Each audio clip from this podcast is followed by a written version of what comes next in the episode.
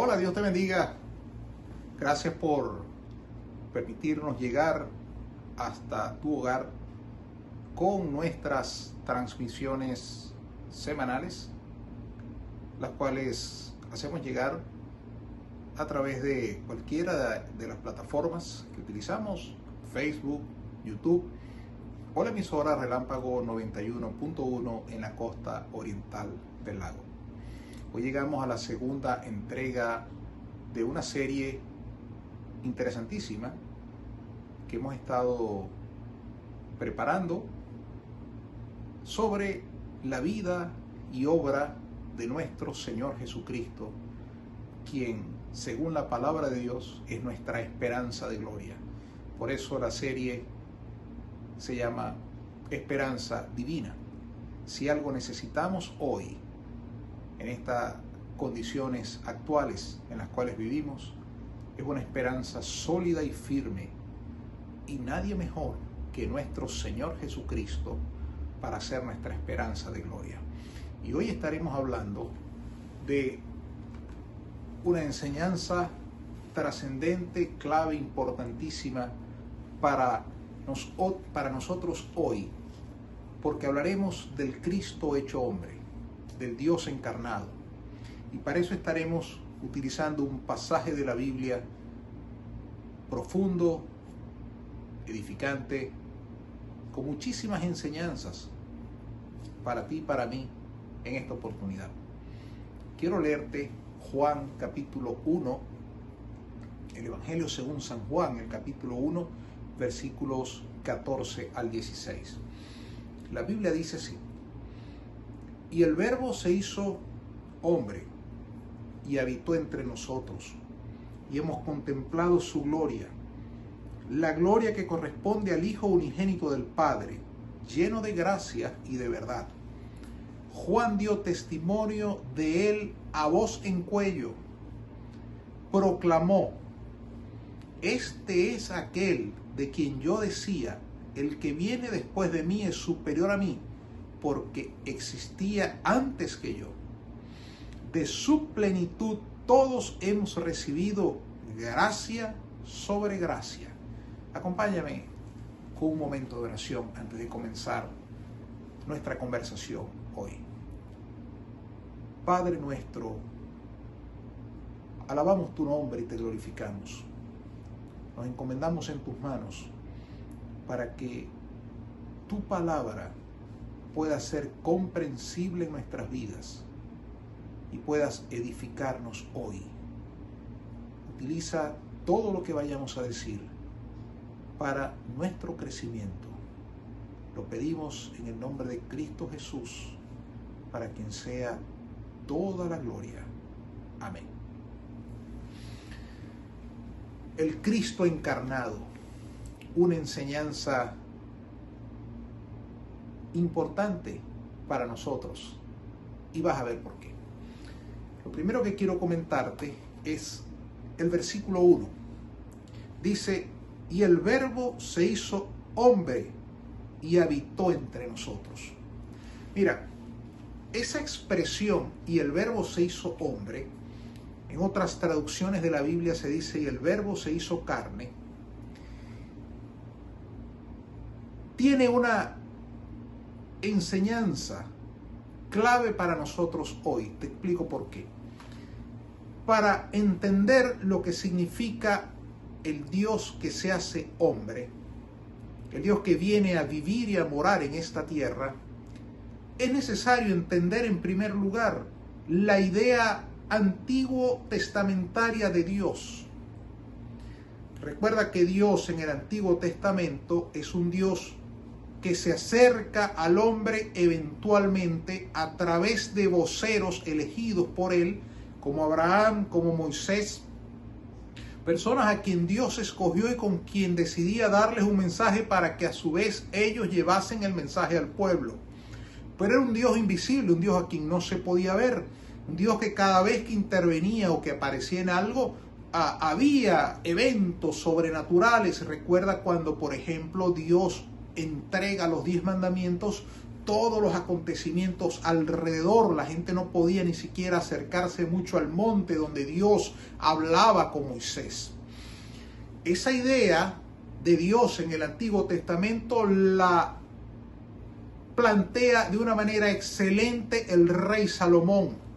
Recuerda que el rey Salomón fue quien construyó el primer templo, primer templo, primer edificio eh, destinado a la gloria de Dios, a la adoración de Dios.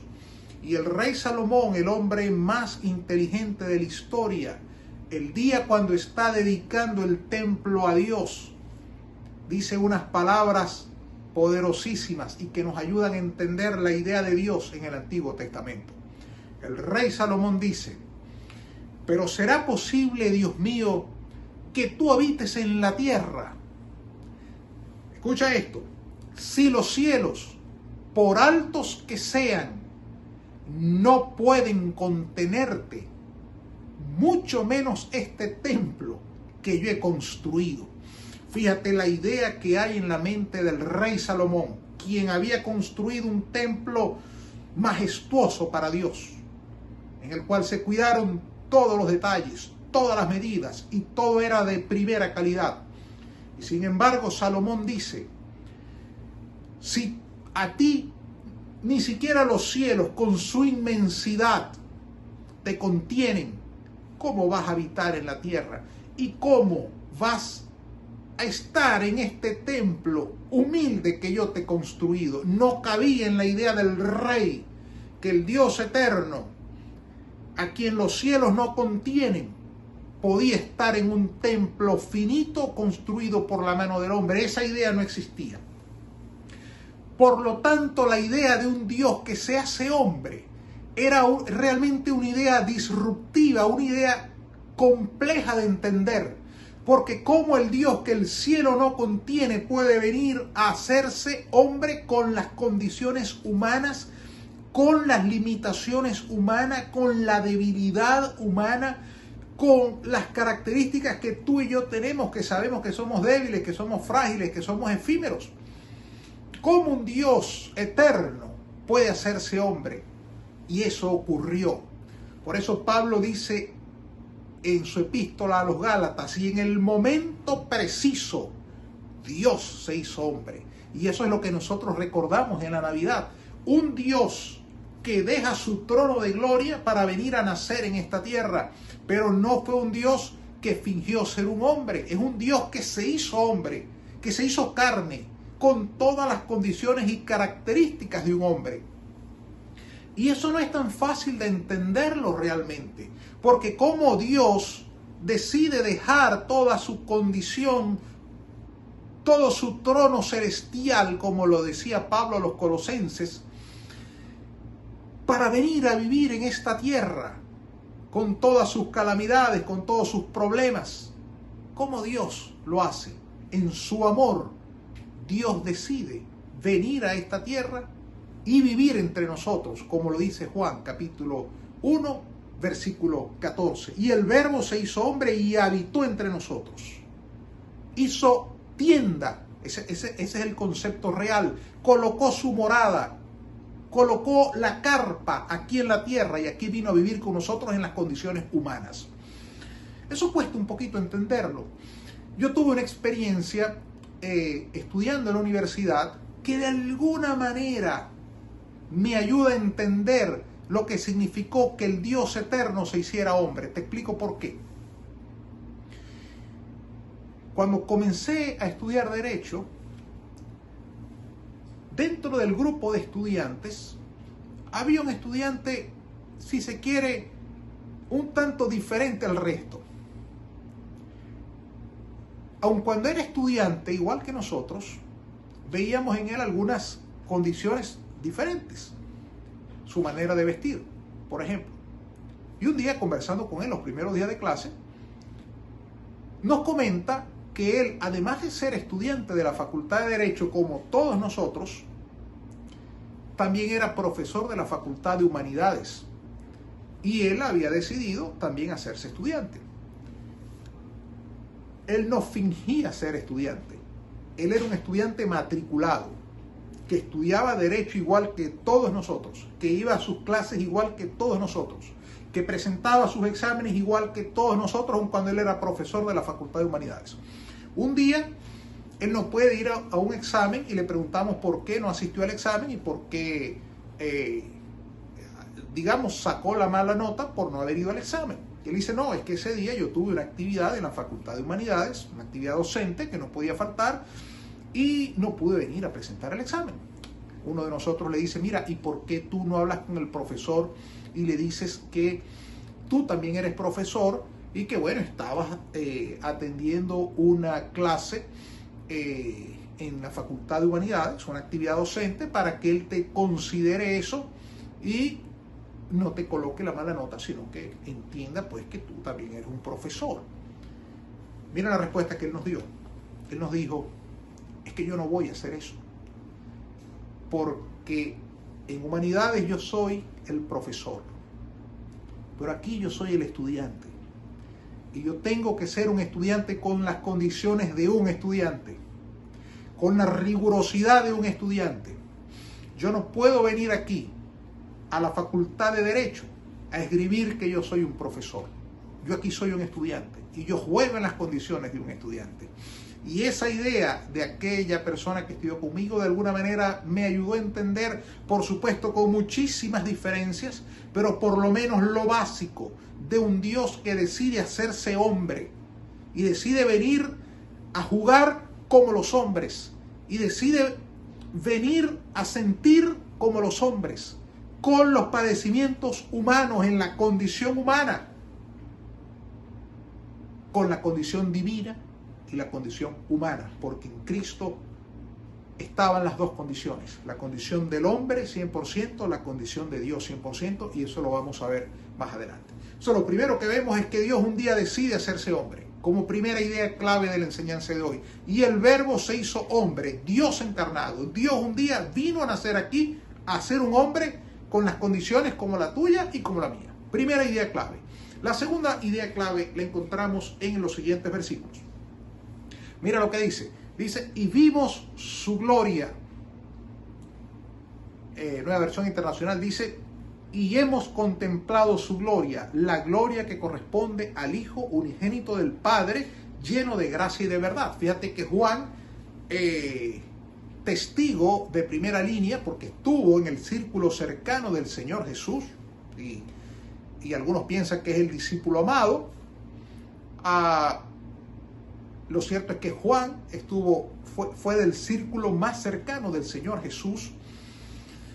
Dice, vimos su gloria. Y si Juan lo dice, fue por algo. Ahora, cuando él dice, vimos su gloria, exactamente a qué se refiere. Mira, se refiere en primer lugar a los milagros hechos por el Señor Jesús. Si tú has leído la Biblia, sabes que los evangelios, los cuatro evangelios, nos hablan de los milagros del Señor Jesús. Sin embargo, yo en esta conversación que quiero, que estoy teniendo contigo, fíjate que al tomar las ideas de estos versículos de, del capítulo 1, versículo 14 en adelante, yo dije, me voy a quedar lo más que pueda con las enseñanzas de Juan, porque si estos conceptos que Juan comienza en el capítulo 1, que son ideas profundas, yo quiero ver cómo Juan las desarrolla, sin ah, tomar los evangelios sinópticos, Mateo, Marcos, Lucas, Prefiero quedarme con Juan a ver cómo Juan desarrolla todas sus ideas y eso es lo que quiero hacer. Fíjate, si nos vamos a Juan, todo, el Evangelio de Juan, vemos que el primer elemento que Juan comenta, Juan menciona, Juan describe como que muestra la gloria de Dios es a través de los milagros. Recuerda el milagro en las bodas de Caná. Se acaba el vino, Jesús pide que traigan el vino, eh, traigan el agua, perdón, y convierte el agua en vino. Y fíjate lo que dice Juan capítulo 2 versículo 11. Dice, esta es la primera de sus señales. La hizo Jesús en Caná de Galilea. Así reveló su gloria y sus discípulos creyeron en él. Quiere decir que la primera manifestación terrenal de la gloria de Dios operando en Cristo Jesús fueron los milagros que el Señor Jesús hizo. Cada milagro que Jesús hizo sanidad de enfermos, resurrección de muertos, eh, cuando calmó la tempestad, la multiplicación de los panes y de los peces, todos los milagros que Jesús hizo, los hizo para demostrar la gloria de Dios. Y allí fue evidenciada la gloria de Dios. Por eso Juan dice, y vimos su gloria. Pero hay algo interesante mencionado por Juan que te quiero dejar hoy. Y quiero por favor que te lleves esto que te voy a decir a continuación. Porque los milagros del Señor Jesús no solamente reflejan la gloria de Cristo en su caminar terrenal durante 33 años. Esa es la primera manifestación de la gloria de Dios a través de los milagros. Pero hay un versículo bíblico que a mí me llena de esperanza y que yo te quiero regalar hoy. Juan capítulo 11, versículo 40. Cuando Jesús hace el milagro de la resurrección de Lázaro. Recuerda que ya Lázaro tenía varios días enterrado, sepultado. Y cuando Jesús da la orden para que Lázaro se levante del sepulcro, que la gente queda maravillada, Jesús hace una pregunta y dice, ¿no te dije que si crees verás la gloria de Dios? Te lo vuelvo a leer. ¿No te dije que si crees verás la gloria de Dios? Fíjate que, fíjate que ahí se vincula la gloria de Dios obrando a favor del hombre como consecuencia de el creer, como consecuencia de la fe. Y ese Jesucristo que hizo el milagro de la resurrección de Lázaro y que hace esa pregunta retando a la audiencia, es esa misma pregunta que yo quiero hacerte hoy, basada en la palabra de Dios. ¿Tú crees que Dios demuestra su gloria en las cosas que a ti te ocurren diariamente? Quiero que sepas que nuestras vidas están impactadas a diario por milagros de Dios a nuestro favor, que demuestran su gloria, su poder, su misericordia y su gracia, obrando a nuestro favor.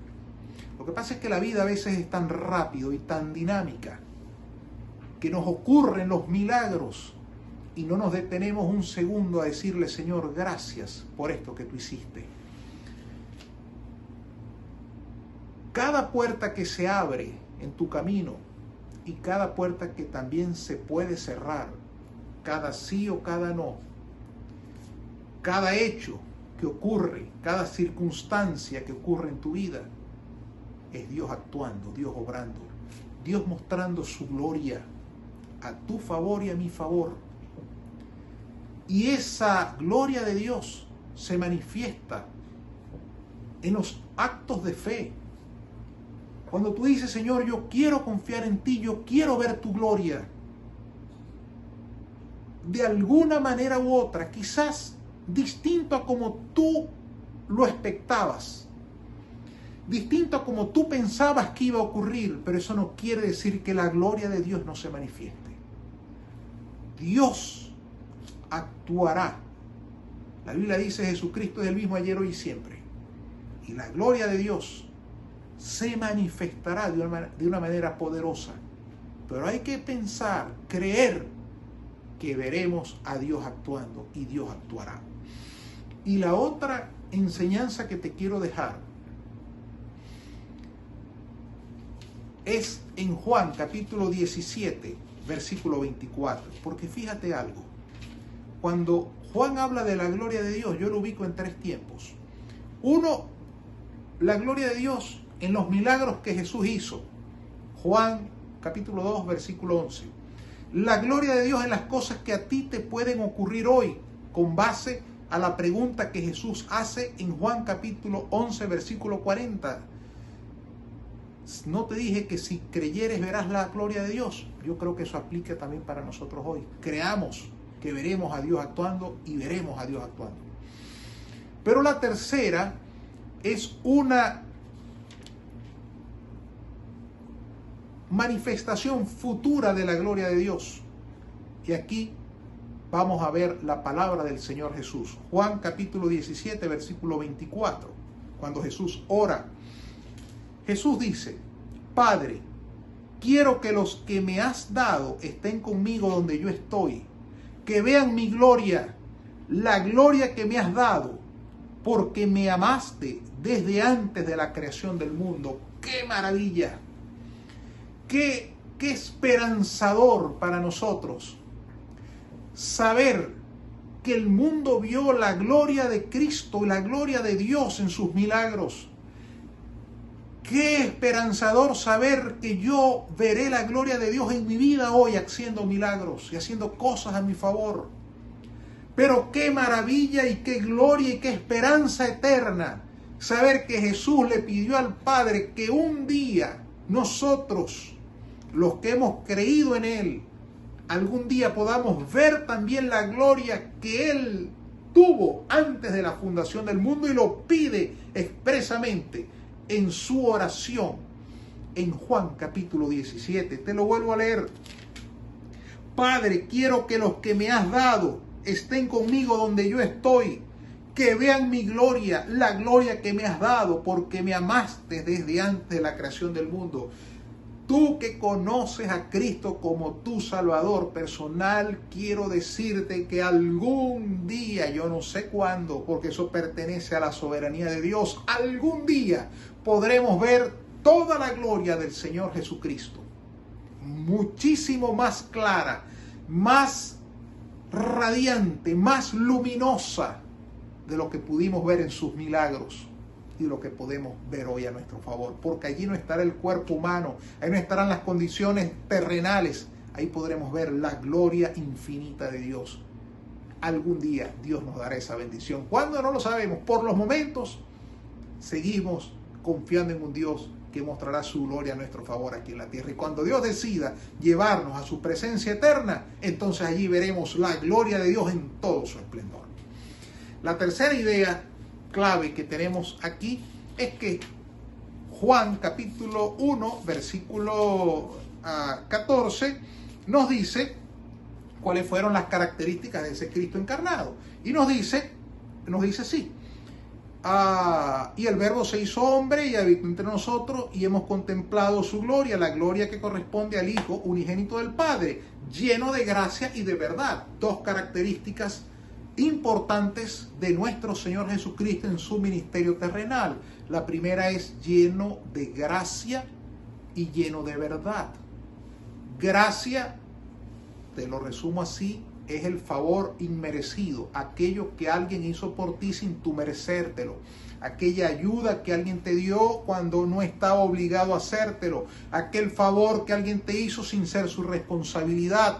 Te lo hablo en términos uh, diarios, términos prácticos. Pero la gracia de Dios es la salvación ofrecida al hombre sin que el hombre la merezca, porque el hombre lo que merece es la condenación.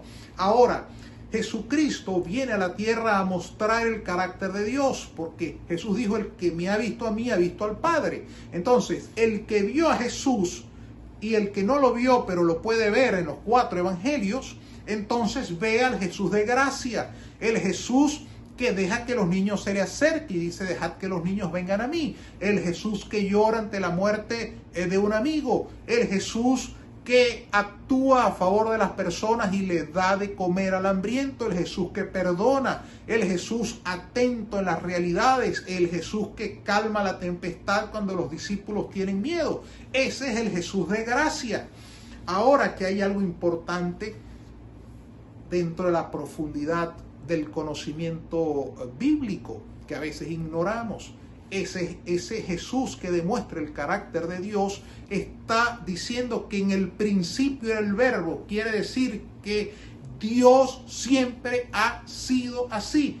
Dios de gracia, Dios de amor. Dios no cambia después de la venida de Jesucristo, que yo le he escuchado y eso es un error. Dios no cambió cuando Jesucristo vino a morir. Dios siempre ha sido Dios de amor. Esa gracia que se vio en Cristo siempre fue desde el principio. Dios desde la eternidad, porque Dios no tiene principio ni tiene fin, eternamente ha sido Dios de gracia y Dios de amor. Por eso viene a la tierra a hacerse hombre, a morir por ti y por mí.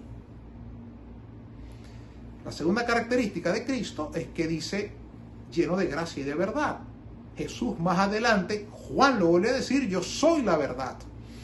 En una época como la que estamos viviendo nosotros hoy, que recibimos noticias e información contaminada, eh, no hayamos que decidir, no hayamos a quién creerle, hoy es más importante que nunca venir a la palabra de Dios, porque aquí está la verdad. La verdad no la tiene el profesor universitario, la verdad no la tiene a los movimientos X, Y o Z, le quiera poner usted el nombre que le quiera poner, ellos no tienen la verdad, la verdad está aquí en la Biblia. Por eso Jesús dijo, yo soy la verdad. La verdad no la tiene el autor que defiende tal cosa. La verdad no la tiene el tribunal que sentenció tal cosa. La verdad la tiene la Biblia. Y la Biblia habla de Jesucristo. Por eso Juan dijo, lleno de gracia y de verdad. Y Jesús después lo ratifica y dice, yo soy la verdad, como para no dejar lugar a duda. Y vamos al cuarto, la cuarta enseñanza del Cristo encarnado. Fíjate, ya te hablé del Cristo, del verbo que, hace, que se hace hombre.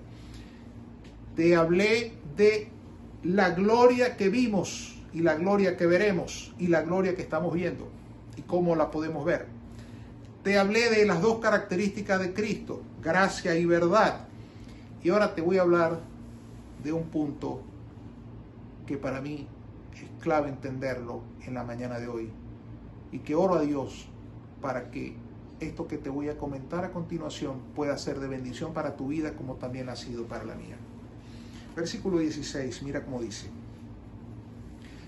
De su plenitud todos hemos recibido gracia sobre gracia. De su plenitud todos hemos recibido gracia sobre gracia. Voy a permitirme leértelo en otra versión, la versión Reina Valera, porque me gusta comparar las dos versiones, porque me bendice leerla en las dos versiones, porque me ayuda a entender un poco con mayor profundidad el alcance de este hermoso pasaje de las Escrituras. Juan 1.16 dice, porque de su plenitud tomamos todos y gracia sobre, gracia. Te lo vuelvo a leer, porque de su plenitud tomamos todos y gracia sobre gracia. ¿Qué es esto que Juan dice? De su plenitud tomamos todos. Versículo, una, una expresión que está allí que, que pocas veces nos detenemos a analizar de su plenitud tomamos todos. Lo primero que quiero comentarte aquí, para entender qué es lo que quiere decir Juan con esto, es que el apóstol Pablo, escribiéndole a los colosenses, en el capítulo 2, versículo 9, dice, toda la plenitud de la deidad habitaba en forma corporal en Cristo. Quiere decir que toda la plenitud de Dios completo, porque plenitud, allí da la idea de algo completo, algo lleno, no le falta nada. Toda la plenitud de la deidad habitó en Cristo. Eso es como primer, primera idea clave para entender qué es esto que Juan quiere decir de su plenitud, tomamos todos. Entonces lo primero que hay que entender es que la plenitud de la deidad vivió en Cristo, no fue una parte de Dios Jesús, como te dije, dijo, el que, el que me vio a mí, vio al Padre. Y Pablo dice, toda la plenitud de la deidad habitó en Cristo. A Dios le pareció bien, dice Pablo, habitar en Cristo completo, la plenitud de la deidad. Entonces, lo primero que hay que entender es que en Cristo habita un Dios. Se manifiesta toda la plenitud de Dios. Dios completo, sin que nada falte, se manifiesta en Cristo Jesús. Y Juan dice, y de su plenitud tomamos todos. La idea de completo aquí es que no le falte al hombre nada, que en Cristo nada falta. En Cristo no hay carencia espiritualmente hablando de nada. Si en Cristo habita corporalmente toda la deidad, y Juan dice, y de su plenitud tomamos todos, versículo 16, lo vuelvo a leer, porque de su plenitud tomamos todos y gracia sobre gracia. Quiere decir que en Jesucristo nada me falta, que en Jesucristo estoy completo. Quiere decir que cuando voy a la persona de Jesucristo, espiritualmente hablando, nada me falta porque la concepción es que en Jesucristo habitó corporalmente toda la deidad y de esa deidad y de esa plenitud yo me hago partícipe, no por mis méritos o por las cosas que yo haga, me hago partícipe por la muerte de Jesucristo a mi favor. Ahora, ¿cómo lograr, cómo lograr participar de esa plenitud de Cristo? entonces vamos a dejar que Juan nos lo diga. Y cuando te digo de Juan, es porque esta idea es de Juan. Entonces, nadie mejor que Juan para explicárnoslo. Por eso yo te decía, al preparar este mensaje, yo dije, quiero tomar solamente algunos versículos de otros escritores bíblicos, pero quiero ver qué es lo que Juan tiene, porque si la idea es de Juan, yo quiero que sea Juan quien me explique qué es lo que él me quiere decir. Y mira cómo Juan lo explica. Mira, lo explica de la siguiente forma. Fíjate, la manera como tú y yo tomamos de esa plenitud de Cristo ofrecida en la palabra de Dios es a través de una idea que Juan toma de la naturaleza. Juan capítulo 15 versículo 5 dice, yo soy la vid, vosotros los pámpanos. Te lo voy a leer completo para, que lo veamos con mayor claridad. Juan capítulo 15, versículo 5. Mira cómo dice, yo soy la vid, vosotros los pámpanos. El que permanece en mí y yo en él, este lleva mucho fruto, porque separados de mí nada podéis hacer. Entonces la idea de poder tomar de la plenitud de Cristo para ser llenos nosotros completamente y que nada nos falte, es como la idea del árbol con la rama. La rama tiene que estar en el árbol. Si tú cortas la rama en el árbol, la rama muere. El árbol puede seguir. Lejos de Cristo, nunca seremos personas plenas. Algo nos va a faltar. Algo, de algo vamos a adolecer. Porque el hombre no tiene la capacidad para estar pleno si no es unido a Cristo. El hombre solo es como la rama cortada del árbol. No tiene la posibilidad de estar pleno, de estar lleno, de estar completo. La única forma, bíblicamente hablando, con base al, pensamiento juanino inspirado por el Espíritu Santo, es a través de la unión con Cristo Jesús como la rama del árbol. Quien alimenta a la rama es el árbol. la rama independiente no puede hacer nada el hombre sin Cristo jamás va a ser pleno. Tú podrás tener una vida plena, llena, completa, sin que nada falte espiritualmente hablando a través de Cristo. Y con Cristo nada falta. Nada falta espiritualmente hablando. Puede faltar otras cosas materiales, pero lo que tiene que ver con la vida espiritual, en la comunión con Dios, lo demás sobra. Cristo es suficiente. Ahora, ¿qué ocurre en la persona que decide escuchar la recomendación bíblica, la recomendación de Juan, y ser como la rama en el árbol, estar muy cerca y alimentarse del árbol, que en este caso es el Señor Jesucristo. ¿Qué pasa con la persona que decide tener una comunión con Cristo? Que decide estar unida a Cristo, que decide apropiarse de esa promesa bíblica de mi plenitud toman todos. ¿Qué ocurre? Mira, lo primero, seguimos con Juan, para dejar que sea Juan el que, el que, el que desarrolla la idea. Juan 10:10 10 dice, el ladrón no viene sino para hurtar y matar y destruir yo he venido para que tengan vida y para que la tengan en abundancia, en plenitud. Cuando tú estás cerca de Cristo, tienes una vida plena. no quiere decir que es una vida con ausencia de problemas, eso es otra cosa. Plenitud de vida significa que Cristo lo llena todo y que Cristo es suficiente para responder a todas las preguntas que se pueden hacer en la vida. Y Cristo es suficiente para guiar nuestras vidas. Y a eso se refiere Juan cuando dice, con Él la vida tiene sentido, la vida tiene propósito. Una persona que está pegada a Cristo es una persona que tiene vida, como la rama pegada al árbol tiene vida y se está alimentando y puede dar fruto. Así ocurre con la persona que está en Cristo. Por eso Juan 1, eh, eh, Juan capítulo 1, versículo 16 dice, porque de su plenitud tomamos todos.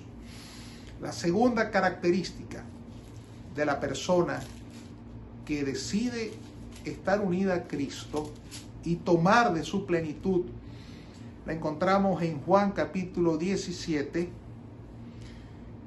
versículo 13. Mira cómo dice, pero ahora voy a ti y hablo esto en el mundo para que tengan mi gozo cumplido en sí mismos. La plenitud de la palabra la Biblia no solamente es una plenitud de vida, sino que es una plenitud de gozo. El gozo y la alegría de Cristo Jesús. Otras traducciones allí hablan de alegría. Cualquiera de las dos nos sirve, alegría o gozo. La comunión con Cristo es una comunión que trae alegría, gozo, trae refrigerio al alma. Las personas más espirituales que yo conozco en mi vida son personas alegres. Esa idea de la persona espiritual, triste, serio, ah, enjuiciando, eso no existe. Eso es otra, eso es una desviación de la espiritualidad. La espiritualidad es gozo, es alegría, es paz. Es alimentarme de esa plenitud y hacerla mía. Y esa es la invitación bíblica.